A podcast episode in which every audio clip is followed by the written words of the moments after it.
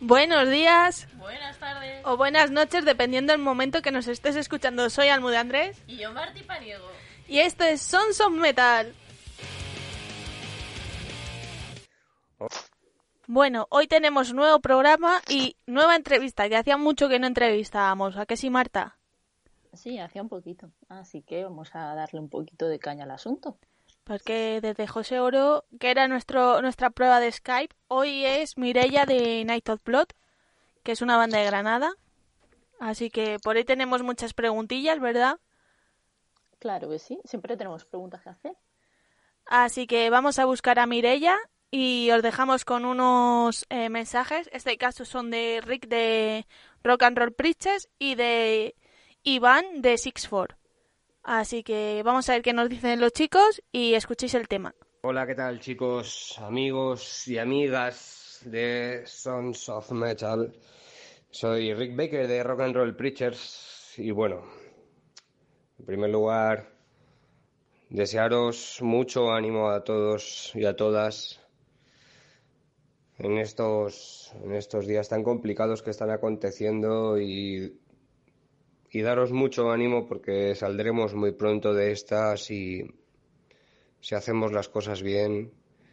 Y bueno, espero que, que después de, de todo esto, además de brindar con cervezas, tengamos un, un nuevo punto de vista de, la, de la realidad, un- una nueva concienciación, tanto de la gente que nos rodea como de la vulnerabilidad que tenemos llegando a la conclusión de que lo más importante en la vida, pues, viene siendo la salud. La salud, el amor, el calor de los tuyos. Son, son valores que poco a poco se han ido degradando y que, bueno, al igual que, que la naturaleza parece que va recobrando un poco su fuerza y su posición, creo que estos factores también deberían de hacerlo. No sé exactamente qué es lo que voy a hacer tal como termine este confinamiento. Seguramente que, que me vaya a la montaña y esté un par de días por ahí trepando, trepando rocas y, y asimilando de nuevo la realidad. Pero bueno, sea como sea, brindaremos todos juntos y, y recordaremos esto como una de las lecciones más importantes de nuestras vidas. Así que hasta entonces, disfrutad en casa, escuchad Sons of Metal con las de Almu y, y mandaros un fuerte abrazo, tanto de mi parte como de Rock and Roll Preachers.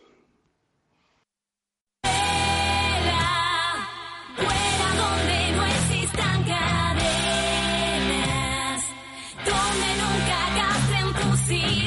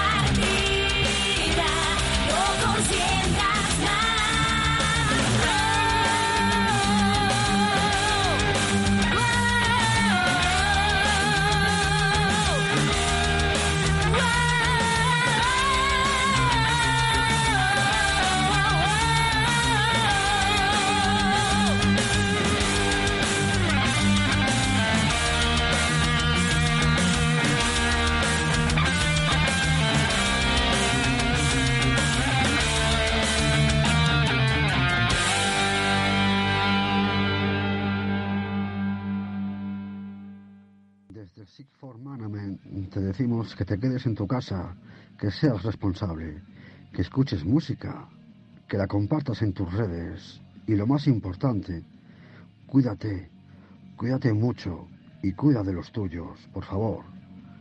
Quédate en tu casa. Bueno, ya hemos encontrado a Mireia. Hola Mireia, Hola. ¿qué tal? ¿Cómo vas con, con la cuarentena? Bien, bueno, lo llevamos como podemos, porque estamos encerrados, no podemos ensayar, no podemos hacer nada.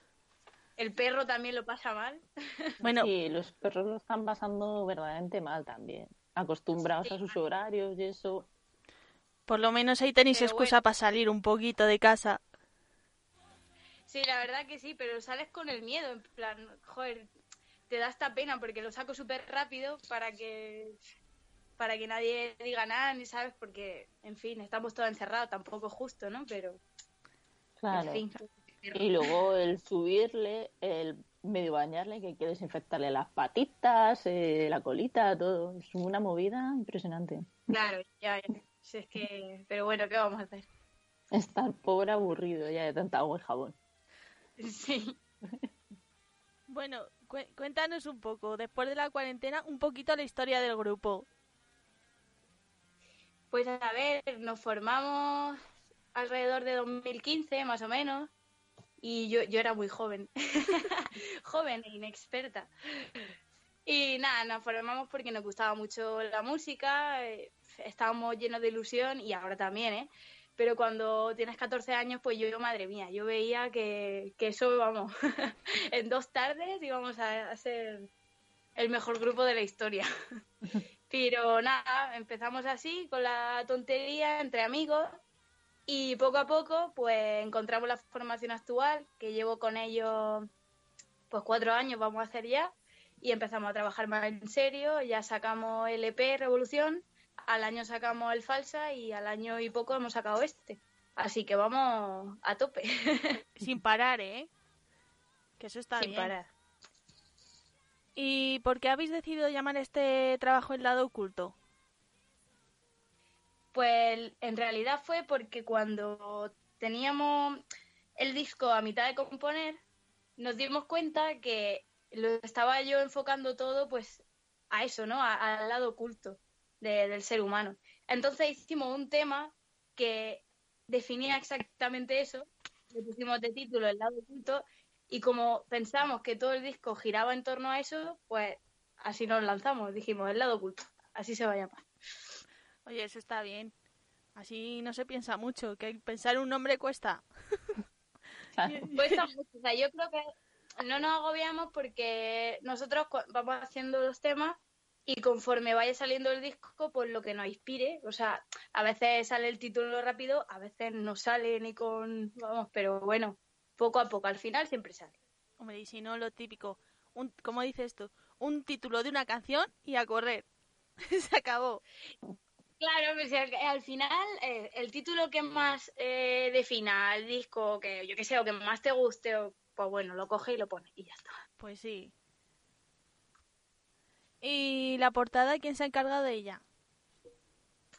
Pues la portada la ha hecho mm, Gustavo Saces, que es una máquina, o sea, un artista increíble, que ha trabajado con muchas bandas y que nosotros nos fijamos en él, que, no sé, su estilo era diferente a lo que a lo mejor teníamos en la cabeza, pero como ya en sí el disco era un paso hacia adelante, decidimos que lo queríamos hacer con él porque nos podía ofrecer, digamos, otra visión de lo que nosotros buscábamos. Y eso hizo justo. O sea, nosotros le dimos una idea que era súper abstracta porque llegamos y le dijimos, oye, mira, Gustavo, nosotros queremos, pues, el lado oculto del ser humano, que tú, como tú veas, pues lo reflejes.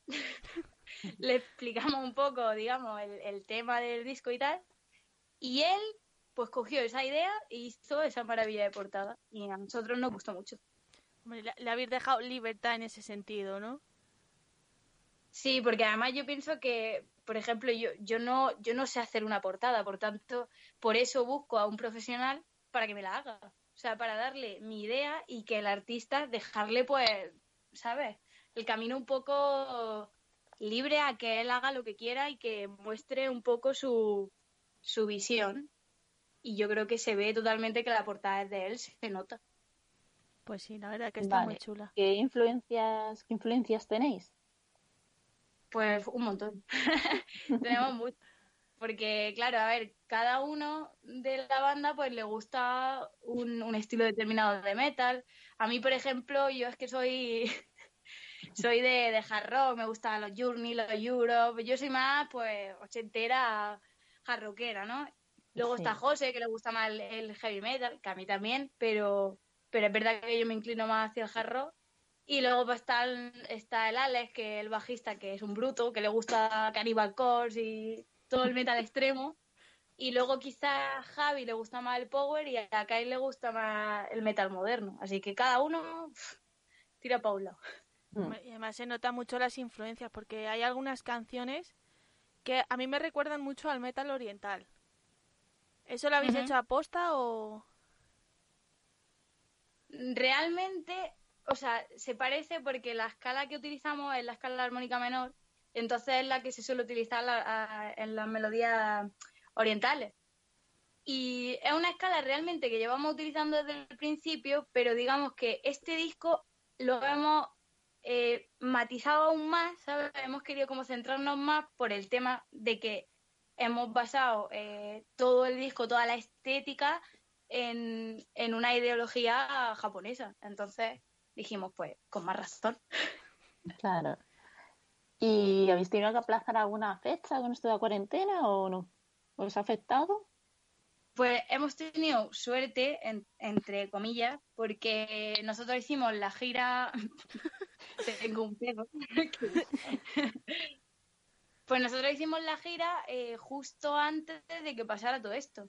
Empezamos haciendo la gira, que hicimos tres fechas solamente, pero bueno, no nos afectó. Y ahora íbamos a hacer un pequeño parón para dedicarnos un poco a la promoción de este disco y luego vol- volver a tocar en, en verano. Y aún así no sabemos si vamos a tener que posponer fecha o no, porque la cosa está complicada, ¿eh? Sí. Sí. Y aquí en Madrid... ¿Creéis que va a afectar mucho a la música o a grupos y eso o pensáis que no? Sí, sí, totalmente. O sea, nos afecta muchísimo, porque claro, si no, es decir, si no se pueden hacer conciertos, ¿qué hacemos con nuestras vidas? Claro, es que si no se puede trabajar. no, claro. los festivales, a ver, nos podemos centrar pues en componer, en fin, en una banda siempre hay que seguir trabajando. Pero es cierto que, por ejemplo, nosotros ahora que acabamos de sacar el disco, lo que tenemos que hacer es eh, tocar. Y es una cosa que te afecta mucho porque todos los festivales están cayendo, ¿eh? Y evidentemente estamos preocupados todos, pero bueno, Claro, a nivel de economía muy mal. preocupados. Háblanos un poco de la canción Promesas Vacías. Es un poco una crítica a, a la política en general, ¿no? Sí, a ver, la escribí yo, así que. A ver, es que yo siempre he pensado que, bueno, siempre he pensado y, y pensaré que el heavy metal nació como, como algo re- reivindicativo del pueblo, ¿no? Algo de los barrios que, que quería expresar un mensaje y decir con lo que no estaba de acuerdo. Para mí eso es el heavy metal. Entonces, siempre que eh, componemos y digamos, yo escribo letras, siempre intento eh, dar mi punto de vista acerca de algo y, y reivindicar cómo yo veo las cosas y cómo pienso que se pueden equivocar. Y entonces, pues, también doy mi punto de vista sin ningún tipo de miedo al respecto de, de la política. Y tú- Vaya, eh, lo que lo que pienso totalmente, sin... No tiene ni metáfora ni nada. Creo que es una letra directa, clara, no... Sí, es muy, muy directa. A mí me ha gustado porque es muy directa. Y con la que está cayendo ahora, pues va un poquito a, a pelo. O sea, Sí, la verdad es que sí. ¿Y tú te has encargado de Está todas las letras? Sí, yo, o sea, en el falsa, por ejemplo, sí que eh, a lo mejor me ayudaba José, que fue con el que empecé la banda, pero ya este disco sí que me he encargado yo totalmente de, de las letras, que son todas mías, y muchas melodías también, porque al fin y al cabo, cuando nosotros empezamos, yo empecé a trabajar con, con José porque, así de claro, era tan pequeña que no tenía ni idea de lo que quería decir ni siquiera, yo qué sé, no tenía una idea política, no tenía, es que era muy pequeña, entonces era muy complicado, pero en este disco ya sí que la he compuesto yo toda. ¿Y qué, ¿Y qué letra te ha costado más? Vale, ¿qué letra me ha costado más? Pues yo creo que la que más me ha costado ha sido la cuenta atrás, pero porque me gusta mucho el tema en sí, de la naturaleza y demás, llevaba mucho tiempo queriendo componer una canción así, y cuando me tuve que enfrentar a ella, pues me costó. Pero bueno, ahí está. ¿Y, y tú, que has dicho que empezaste con 14 años? Hasta ahora, ¿cómo has visto la evolución del grupo? Pues muy buena, o sea, siem- mm, siempre, se evoluciona. Y como además hemos trabajado mucho, o sea, que la gente no... Mucha gente cuando habla sobre el disco y dice, guau, por ejemplo, ¿no? Una de las cosas que me han dicho, ¿cómo le ha cambiado la voz a la cantante? Y, y yo pienso, no, es que no sabía cantar Ya y sé, ¿no? entonces he aprendido a cantar. Y claro, ahora suena diferente porque sé, sé cantar mejor. Entonces no es que la voz te cambie y que venga alguien milagroso y te haga ¡puf! ¿Sabes cantar? No. Es mucho trabajo, muchas horas y todavía no considero que, que la maneje bien porque sigo siendo muy joven. O sea, todavía considero que tengo mucho que aprender. Hombre, sie- siempre se tiene que aprender, mujer. sí. Claro, sí, sí. Y cuéntanos, eh, ¿tenéis alguna fecha ahora después del verano o ya la vais a dejar ya para el año que viene? Sí tenemos fechas para después del verano. Pero no se y, pueden decir. Y si tenemos alguna fecha, eh, no, porque no me dejan. Pero bueno, que están muy guay, que no tardaremos mucho en anunciarlas, porque ahora con todo esto de que estamos un poco jodidos el verano, a ver si empezamos a anunciar cosas y, y no, no paramos. ¿Y tenéis pensado pasar, bueno, no sé si habéis pasado ya por Madrid? Sí, o sea, en la gira, de hecho empezamos en Madrid. Hicimos Madrid, eh, Zaragoza y Donosti. ¿Y tenéis pensado volver a Madrid? Porque ya os queremos ver nosotras, ya os hemos descubierto, ya os queremos ver. Pues seguro, seguro. Porque Madrid al final es un foco. O sea, es como, no sé, es el foco. Tienes que pasar por ahí. Todas las bandas con las que vamos a tocar siempre, siempre van a querer pasar por Madrid. Entonces, pues Madrid es un foco al que volveremos una y otra vez. Tú, av- tú avísanos que ahora se nos... Si antes ya se nos acoplaban un montón, tú imagínate ahora cuando pase esto. Va a ser decir, ¿a cuál, Ya ¿a cuál ves. no voy? ¿Y a cuál voy? Ya, ya, ya. Vamos a estar todos desesperados. Yo ya quiero salir. Ay, Normal. Y- normal. Y vuestra... Bueno, tenéis pensado... No sé si habéis sacado vinilo vosotros en este disco. Fua, a mí me hubiera encantado, porque yo que soy súper fan de eso, de los vinilos y me gusta muchísimo, me hubiera encantado. El problema es que realmente cuesta mucho dinero hacerlo y no sabemos si hoy en día es rentable. Excepto para las personas que a lo mejor les gusta comprar el vinilo expresamente, como a mí, por ejemplo, pero hay personas que, no sé, hay muchos jóvenes que hoy en día pues ya directamente es que te digo ni el disco, a veces ni el disco, o sea que un vinilo pues no sé yo hasta qué punto saldría rentable, pero me gustaría hacerlo, sí. Esperemos que algún día sea rica y pueda hacerlo.